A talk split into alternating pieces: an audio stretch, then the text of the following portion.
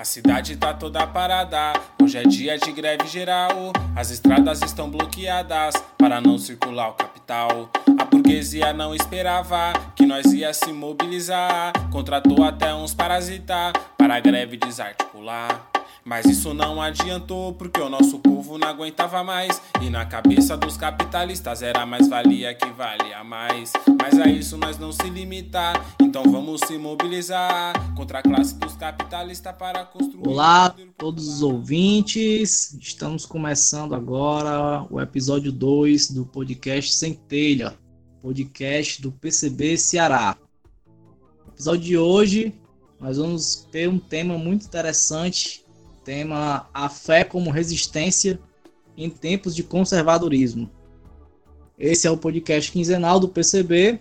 Nós estamos aqui é, fazendo esse debate. É, eu sou o Lima Júnior, militante do partido. Temos também o nosso Gel. E aí, pessoal, tudo bem?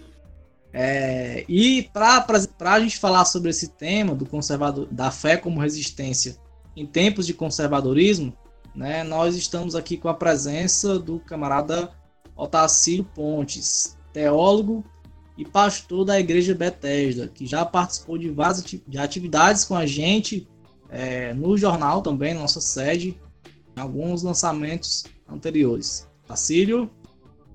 Olá, pessoal. É uma satisfação grande estar aqui com vocês é, no podcast do Centelha, né? E do partido, PCB, partidão. Alegria estar com vocês. Revolucionários do Brasil, fogo no pavio. Vamos libertar nosso povão. Com pão, trabalho, terra e fuzil. Vai, fogo no pavio. No sentido da revolução. E aí, pessoal, antes de iniciar o tema, queria só agradecer a todo mundo que ouviu o nosso primeiro episódio e agradecer de novo né, por você estar ouvindo o nosso segundo episódio aqui. Uh, eu queria começar esse, essa conversa que a gente vai ter com o Otacílio, uh, já pedindo para ele falar um pouco né, de como é que o conservadorismo hoje ele se relaciona com as religiões no geral e, e de que forma que essa relação entre o conservadorismo e as religiões uh, interferem na política brasileira, né? Se você puder falar um pouquinho para gente. Então, é um tema assim bem, bem atual, né? Essa questão do conservadorismo relacionado às religiões. E a gente precisa, em primeiro lugar, entender um pouco o que, que vem a ser conservadorismo. Né? O conservadorismo é um conjunto de ideias, né? um conjunto de, de pensamentos de determinada classe social uh, eu diria classes dominantes, que se estabelecem através uh, do, do, seu discurso, do poder que está nas mãos dele, e conservadorismo, o próprio, como o próprio nome já diz, é uma, uma tentativa de manter certas, certos princípios morais, de conservar a manutenção do poder, né? Está por trás de, de, de, tudo, na verdade, na minha, na minha maneira de compreender de pensar, é uma questão de manutenção do status quo político e do status quo religioso também, poder religioso. Uh, esse conservadorismo, ultimamente no, no Brasil, ele se relacionou de uma forma promíscua com a política, né? O conservadorismo religioso. Como ao longo da história a gente, a gente percebe a influência da religião sobre a política. Né? Se a gente for ver desde o Egito Antigo, do Império Egípcio, a gente passar por outros impérios, pela Grécia, a Grécia tinha suas religiões né, que faziam com que é, essa religião fosse uma forma de autentificação do poder político. Né? Em, Roma, isso passou ao longo da história, né? a gente percebe essa, essa mistura, né? esse caso que não dá certo da política com, com a religião. Né? Não, não convém, não, não, não fica bem. E nessas últimas eleições aqui no Brasil, nós podemos ver que os grupos conservadores, religi de religiões não, diversas, né? não só movimento evangélico, mas como movimento católico, como outras vertentes é, influenciadas por outros movimentos religiosos também, é, se juntaram né, e outros setores da sociedade elegeram o governo que está aí. Né? Conservadorismo que, desde muito longe na história universal e na história do nosso país, né? É, nós vimos que em 64, no golpe de 64, não o movimento evangélico, que ele não tinha essa força, mas o movimento católico naquela época era mais forte, né? E o movimento da família, aquela coisa toda, é, proporcionou o golpe de 64. E agora a gente tem também a influência religiosa conservadora na, na eleição e no apoio ao governo que está aí no nosso país. Né? É, é uma coisa que eu acredito que não traz benefícios para um Estado leigo, né? um Estado laico, aliás, Estado laico é, é meio complicado. Essas relações, se você observar, separar e observar cuidadosamente, no governo atual nós temos uma pastora, ministra, só assim de que eu sei de cabeça, tem um pastor, né, que assumiu agora o Ministério da Justiça, e uma pastora que é a Damares, né, pastora lá, ministra da, da família, né, e, e outras coisas mais. Né. Então, é, é, o conservadorismo tem uma influência direta na política brasileira atual, como ao longo da história nós podemos ver a influência de muitas religiões é, sobre os governantes. Né? Os governantes precisam desse, desse aval da religião, né? desse aval. Eles usam isso, eles usam essa questão. Antigamente, o Papa, né, a religião oficial forte, ele autenticava o poder real, né, o poder do rei. Né, e isso ia passando de geração em geração e tal, até que isso quebra, né? O protestantismo ajudou a quebrar isso lá com Lutero, e depois a gente vê também na Inglaterra e em outros lugares que isso foi quebrado, mas a gente percebe um, uma volta forte do conservadorismo, especialmente na América Latina, e hoje a nota eh, aqui na América Latina e no Brasil é que essa religião dominante hoje tem um viés evangélico, do movimento evangélico, né? Não é, não, não são todos, não, a gente não pode generalizar.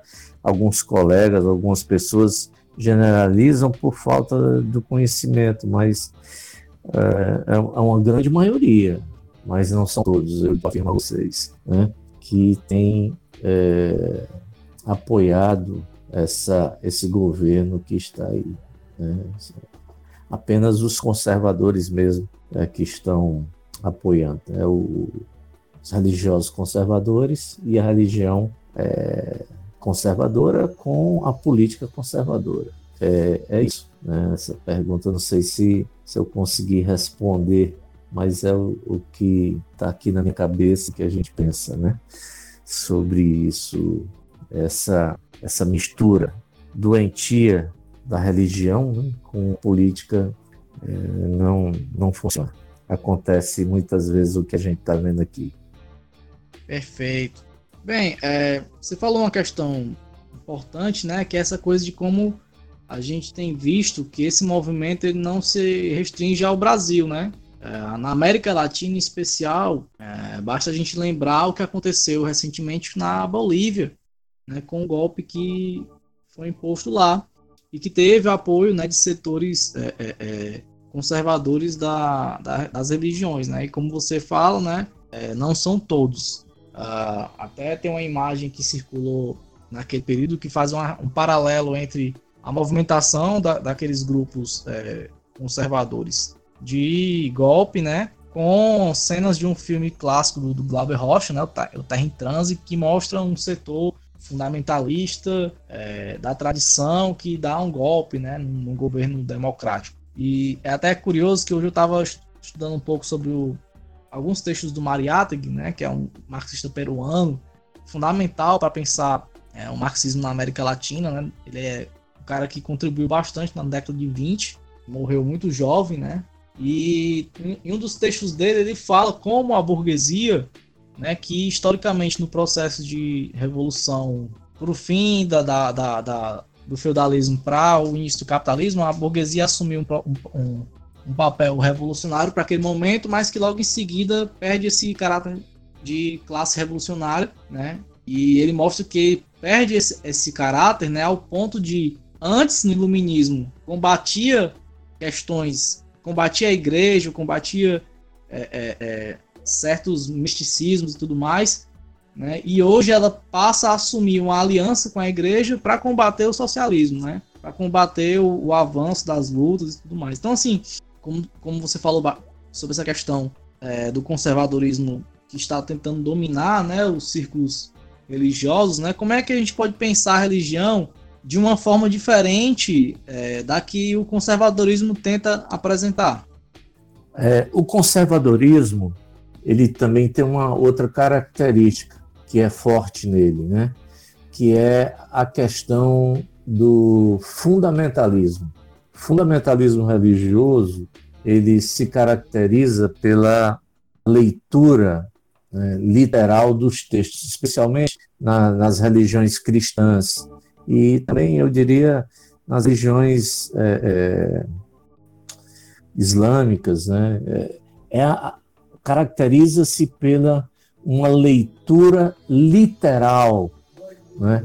literal dos textos sagrados e, e um endurecimento do, é, da espiritualidade, da, da sensibilidade, que acaba fugindo do sentido na sua essência, né?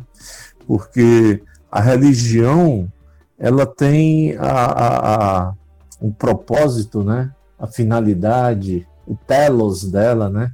é, é de, de é, trazer conforto, trazer consolo, trazer esperança, trazer é, é uma, uma mensagem que impulsione as pessoas no, no caminho de solidariedade, no caminho de justiça, num caminho é, de equidade, né?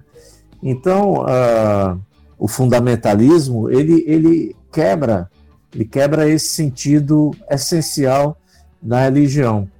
É, um, um, rabino é, chamado David Hope, David Volpe, de Los Angeles, é, ele fala sobre essa questão da fé, dizendo que espiritualidade é o que você sente, questão da sensibilidade. Teologia é o que você pensa, né? O que você pensa. A teologia nos, nos conduz para a questão da, daquilo que a gente acredita, aquilo que a gente pensa, aquilo que a gente acredita. E a religião, no dizer do, do Rabino Volpe, é o que você faz, aquilo que você faz. Ou seja, a religião se caracteriza por aquilo que você faz. Ora, se você, conservador, fundamentalista, faz coisas que vão de forma contradizer a proposta da religião, você não está cumprindo com o propósito, com a finalidade que a religião, né, no seu sentido mais, mais puro, mais amplo, tem. Né? A, a religião, como, como diz a, os textos sagrados, né? a religião ela tem esse, esse propósito de aproximar as pessoas, né, ter um compromisso com a natureza, de preservação da natureza, ter um compromisso com o outro, né, com, com o próximo, ter um compromisso com a questão da solidariedade, tá? se lê os textos né, sagrados, os textos do Novo Testamento, ele está sempre é, encorajando e impulsionando e, e, e, motivando os fiéis, os discípulos, a uma prática que conduz a um bem comum. Né? Trabalha a questão da idade, né? como diria o filósofo Martin Buber, né? que Deus ele está entre as pessoas, Deus se encontra entre as pessoas, está entre, no meio das pessoas, nas relações, né? essa questão da alteridade, da alteridade com, com a natureza, da alteridade com o outro, né? como falava o filósofo Levinas, e tem o, o, o Martin Buber e outros né? que trabalham essa questão do, de olhar para o outro e de é, respeitar o outro e aprofundar a relação com o outro com respeito. Né? Então, como pensar uma religião de uma forma diferente é ir na contramão de tudo que o conservadorismo propõe, é ir na contramão de tudo que o fundamentalismo propõe, e, e usando, no caso do cristianismo, é, Jesus Cristo uma chave hermenêutica, como uma chave interpretativa dos textos sagrados. Jesus nos aponta não um Deus furioso, não um Deus terrivelmente evangélico, Jesus nos aponta um Deus é, amorosamente né, dos evangelhos, um Deus amorosamente humano. Né? Deus nos aponta para Jesus e Jesus nos aponta para um Pai de amor. Então, vai na direção oposta. Se a gente quer pensar a religião de uma forma diferente do que a, a conservadora nos apresenta, a gente tem que caminhar nessa direção. O mundo está precisando de misericórdia, de compaixão, de solidariedade. O mundo está doente, né? literalmente doente. Doente de diversas formas, de, doente pelo seu egoísmo, doente pela competitividade, doente pelas relações de exploração, né? relações de exploração, exploração da natureza, exploração do outro, exploração da classe trabalhadora. Então, isso tudo é chancelado e, e de uma certa forma, autorizado pelo fundamentalismo, que autorizou e que chancelou no passado a escravidão, que autorizou e chancelou no passado essas relações desumanas, essas relações é, é, é, é, de, de dominação e de opressão do outro, como os ingleses lá na África do Sul. Né? Nós temos vários vários problemas, vários casos é, é, de dominação através da religião, que no Brasil, né, como, como os índios foram massacrados no e continuam a ser massacrados, como as pessoas, os trabalhadores da, agricultura familiar são exterminados e mortos todos os dias, né? todos os dias. Isso tem o dedo do fundamentalismo. Isso tem do fundamentalismo, do conservadorismo tanto político quanto às vezes fazendo vistas grossas, né? Fazendo vistas grossas, como se Deus tivesse corroborando com a injustiça. Não, Deus de forma alguma corrobora com injustiça. Quando a gente lê o, o livro de Tiago, é, Tiago diz assim: é, o, o, o salário do trabalhador clama a Deus né? Tá, trabalhador explorado, o trabalhador literalmente roubado né? na relação. E a Bíblia fala sobre isso o tempo todo, os profetas falam sobre isso, e Deus não, falando como teólogo aqui, cristão, né? a gente vê que Deus se coloca diametralmente é, em posição oposta e contraditória a essa questão né? que além de ser uma questão religiosa ela é uma questão social. Tá? É isso. É, e aí, pegando até um gancho da, da tua fala, quando você falou um pouco sobre solidariedade, eu queria lembrar, né, para todo mundo que está ouvindo a gente, que o PCB no Ceará está tocando a campanha A Vida Acima dos Lucros, né?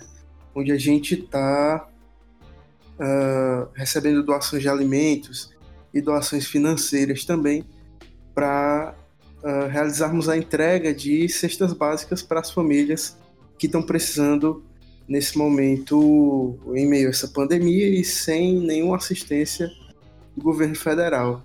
Então, se você que está ouvindo a gente quiser uh, doar algum alimento, quiser fazer alguma doação financeira, pode entrar em contato com a gente através da nossa página, né, no Instagram, que é @centelhapod, que a gente te dá maiores detalhes sobre isso. E aí voltando até para o tema da conversa, hoje a gente consegue ver que a direita está sequestrando né, os religiosos, e aqui na minha fala vou, vou me referir muito ao, ao cristianismo, porque, enfim, é, é, a realidade brasileira, né? O cristianismo é a maior religião aqui no país. E às vezes a gente vê que parte da esquerda, e uma parte uh, grande até, passa a jogar os religiosos, principalmente os cristãos, quase que no colo da direita, né? Por se negarem a, às vezes, a ter qualquer diálogo uh, ou por ter esse preconceito de que todos são assim. Né? Eu, por exemplo, no meu Twitter, vivo vendo postagem de alguns pastores falando mal do Bolsonaro, dizendo que ele não tem nada de cristão, que ele é. Enfim, que ele é tudo que ele é, coisa que a gente já sabe muito bem. Uh, eu já cheguei a ser, da, a ser evangélico, né? Saí, deixei de ser há alguns anos e eu via muito isso, né? Naquela época a gente não existia ainda esse tão forte é, é, essa cultura de direita dentro da, da religião. E às vezes a gente da esquerda, e principalmente a gente, comunistas, nos furtarmos a tentar debater de alguma forma, por mais paciência que isso exija certos temas, pode de fato criar essa essa, esse afastamento. Né? Eu lembro até de um texto do Lenin, se eu não me engano, é exatamente o socialismo, as religiões ou algo do tipo. A gente pode deixar o link desse texto nas referências do episódio, em que ele fala exatamente isso, de que os militantes, por mais que sejam, não acreditem em nenhum Deus, sejam ateus e tal, eles de forma alguma podem tentar impor essa questão do, do ateísmo para os religiosos, eles não podem se colocar dessa forma para os religiosos, porque eles também são trabalhadores, né? a grande maioria são trabalhadores é, pobres que passam dificuldades como a gente passa, né? Então, muito nesse sentido aí de a gente conseguir ter um diálogo com essas pessoas, de a gente conseguir se aproximar dessas pessoas e, e, e colocar esse preconceito abaixo e essa dificuldade que a gente tem abaixo, queria que você falasse, assim, se é possível, né, eu acho, a gente aliar essa fé com a luta né, por uma nova sociedade e qual que é a necessidade né, de a gente ter essa aliança com os movimentos sociais e, principalmente com, com esses setores da sociedade para a gente conseguir construir o poder popular e eventualmente conseguir construir uma outra sociedade, né, que não seja marcada pela exploração, que não seja marcada pela desigualdade nem pela injustiça. Sim, é, nós percebemos é, na prática religiosa nos dias que a gente está vivendo, né? Esse tempo de pandemia, né, de coronavírus, Covid-19, é uma grande oportunidade para as pessoas que são religiosas demonstrarem a sua fé é, com solidariedade, é, as questões de, de, de, ajuda de todas as formas, né, de, de máscara. O, as pessoas hoje, os bancos de sangue estão com os estoques baixíssimos né, e tanta coisa. E essa é uma maneira de, de demonstrar fé, de demonstrar a, a, a sua religiosidade. É uma das maneiras né? não é a única, são muitas, diversas maneiras, mas essa é uma. E a questão da luta, né? É, por uma outra sociedade possível, é, é tudo que Jesus, Jesus Cristo é, desejou e pregou, né? Na, na sua passagem aqui ele, na verdade, cria essa, no, essa nova sociedade, uma nova sociedade onde os seres humanos fossem mais humanos, né? mais humanos, onde ah, as pessoas pudessem ganhar consciência. Tem um texto bíblico que, que ele diz assim: se os teus olhos forem bons, todo o teu corpo será luminoso. Se os teus olhos forem maus, todo o teu corpo estará em trevas. E se a luz que há em ti se transformarem em trevas, que grandes trevas serão. E esse texto é, é um texto metafórico. Na verdade, ele não está falando aqui de luz, ele não está falando aqui de olhos, ele não está falando de, de trevas no sentido físico da coisa. É uma metáfora da questão da consciência, do ser humano ganhar consciência, né?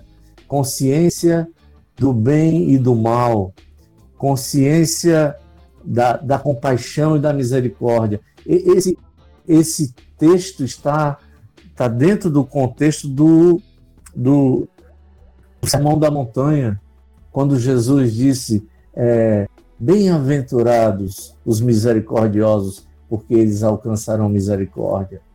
Os compassivos né, vão, vão ter compaixão. Bem-aventurados que têm fome e sede de justiça. A Bíblia fala o tempo todo, né? os evangelhos falam o tempo todo, Jesus fala o tempo todo, que é sede e fome de justiça para a construção de uma nova sociedade, de uma sociedade mais, de uma sociedade, sociedade mais solidária, de uma sociedade onde as pessoas possam ter resgatado a sua dignidade humana, né? no próprio na própria oração do Pai Nosso, é, Jesus, que, que texto mais solidário do que esse? Pai Nosso, que estás no céu, santificado seja o teu nome, venha a nós o vosso reino. Então veja, o Pai é nosso, né? o reino é nosso, um novo reino, uma nova sociedade, um novo jeito de se relacionar, um novo jeito de se relacionar é, é, é humanamente, né? em alteridade, colocando-se no lugar do outro, em empatia, em amor o pão nosso de cada dia, o nosso. O pão é meu, eu não posso. O pão não é meu, eu não posso encher minha barriga e ver o outro ali passando fome e, e fechar os olhos para isso, para essa realidade. Porque eu tenho já essa luz, eu tenho já essa consciência de que isso não é justo. Eu não posso explorar o meu próximo, eu não, eu não posso é, explorar a, o outro em benefício egoísta meu. Pão nosso é o reino de Deus, é um reino de partilha, o reino de Deus é um reino de solidariedade. Essa utopia de Jesus, esse desejo de Jesus de uma sociedade nova, de uma sociedade de, de, de afetos fraternais, né? onde, onde nós pudéssemos fraternalmente nos é, é, ajudar, estender a mão, estender o braço um para o outro. Então, é possível aliar a fé com a luta? A fé é a luta.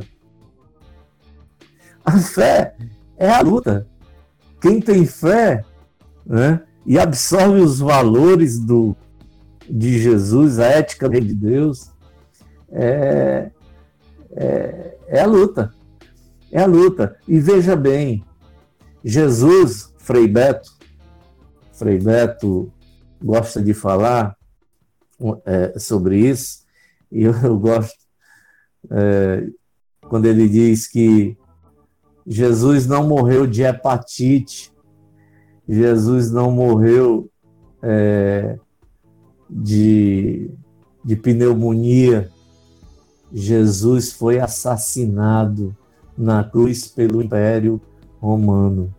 Jesus estava exercendo fé em luta, tá? Fé em luta. Então, é, é perfeitamente podemos aliar a fé. Na verdade, a fé é a luta para mim, no meu minha maneira de pensar. E a necessidade de uma aliança com os movimentos sociais. Eu acho que a gente tem que oferecer esperança, né? Que os movimentos sociais é, estiverem abertos para receber é, uma palavra que vá nessa direção de encorajamento, de esperança, de, de busca, de conquista, né? de, de dignidade humana, é, é, eu acho que a religião e a fé precisam andar de mãos dadas com os mais fracos, com os mais pobres, com os menos favorecidos. Né? É, Jesus não tem nenhuma ilusão de que os, o, a classe dominante vá por, por si só é, abrir mão de, de, de é, seu egoísmo. É tanto que ele deu discípulos, né?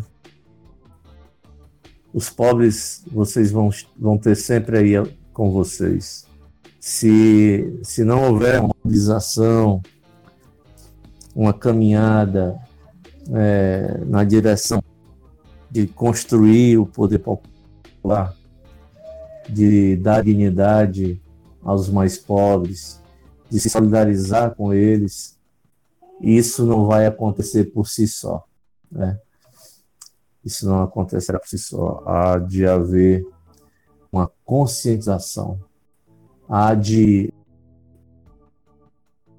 haver estimulação ao pensamento das pessoas mais, é, mais pobres.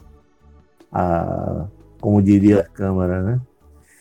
A gente precisa ensiná-los a pensar. E essa é a maior riqueza que nós podemos dar ao povo, é, povo dos movimentos sociais, ao povo mais carente, é a capacidade, ajudá-los na capacidade de pensar e de saber que eles não são é, rejeitados de Deus, nem punidos de Deus pela, pela condição social em que eles se encontram. Eles se encontram nessa situação por uma questão de injustiça. Eles se encontram nessa situação por uma questão de dominação e de opressão do, das elites e da sociedade burguesa. Então, é, era isso que eu queria, poderia falar.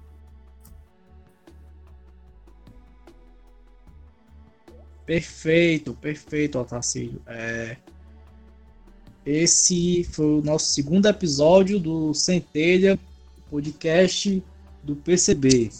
É, lembrando que o nosso tema de hoje foi a fé como resistência em tempos de conservadorismo. Né? Gostaria de agradecer né, aos ouvintes, né, aos que estão acompanhando o nosso podcast né, desde o primeiro episódio. É, Para nós é uma satisfação pessoas que estão acompanhando né, e que continuem acompanhando, deem sugestão de temas nas nossas redes sociais. Né? Gostaria de agradecer a presença do Otacílio, é, o camarada pode fazer algumas considerações finais por esse momento. É, eu quero agradecer ao convite, né? E dizer que a gente está sempre à disposição e conte conosco. E eu queria incentivar todos que estão ouvindo é, a participarem dessa campanha de solidariedade do PCB, né, de se mobilizar para levantar alimentos e outras coisas para é, produtos de higiene, álcool gel, essas coisas, para ajudar as pessoas, trabalhadores, trabalhadoras que estão é, passando por, por necessidades, por momentos difíceis.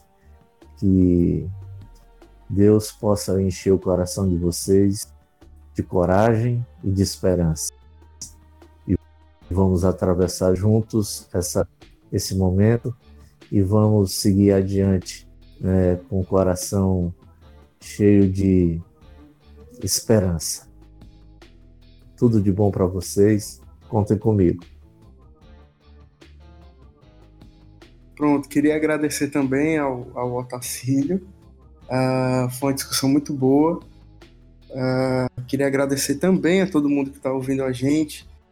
Lembrando, né, é, fosse, que esse nosso podcast não é para falar somente com os convertidos, mas principalmente com aqueles que não têm tanta proximidade assim com, com, com a linha política de esquerda ou sequer do PCB, né? Então, faça esse esforço de divulgar o nosso podcast para pelo menos um, um conhecido seu, um amigo seu, né? Siga as nossa, a nossa página no Instagram, que é centelhapod, e siga também a página no Instagram do Partido Comunista Brasileiro aqui no Ceará, que é o arroba PCB Ceará. Né, se você tiver alguma crítica, sugestão ou qualquer consideração sobre o que a gente conversou nesse episódio, pode mandar um e-mail para a gente, que é podcastcentelha.gmail.com ou manda uma mensagem para a gente lá no Instagram. Muito obrigado a todo mundo que ouviu a gente e até o próximo episódio. Isso, agradecer também à equipe que produz o podcast, né? Eu e o Jair estamos aqui apresentando, mas temos outros camaradas na edição e nas artes né, das redes sociais, o camarada João Yuri e o camarada Pedro Rodrigues. E lembrar que o nosso podcast é quinzenal, às terças-feiras a gente está lançando. Né, fiquem atentos às redes sociais e lembrar que esse é o podcast do PCB Ceará, é o, Cente, é o Centelha. É da centelha que surge a chama. Obrigado e até a próxima.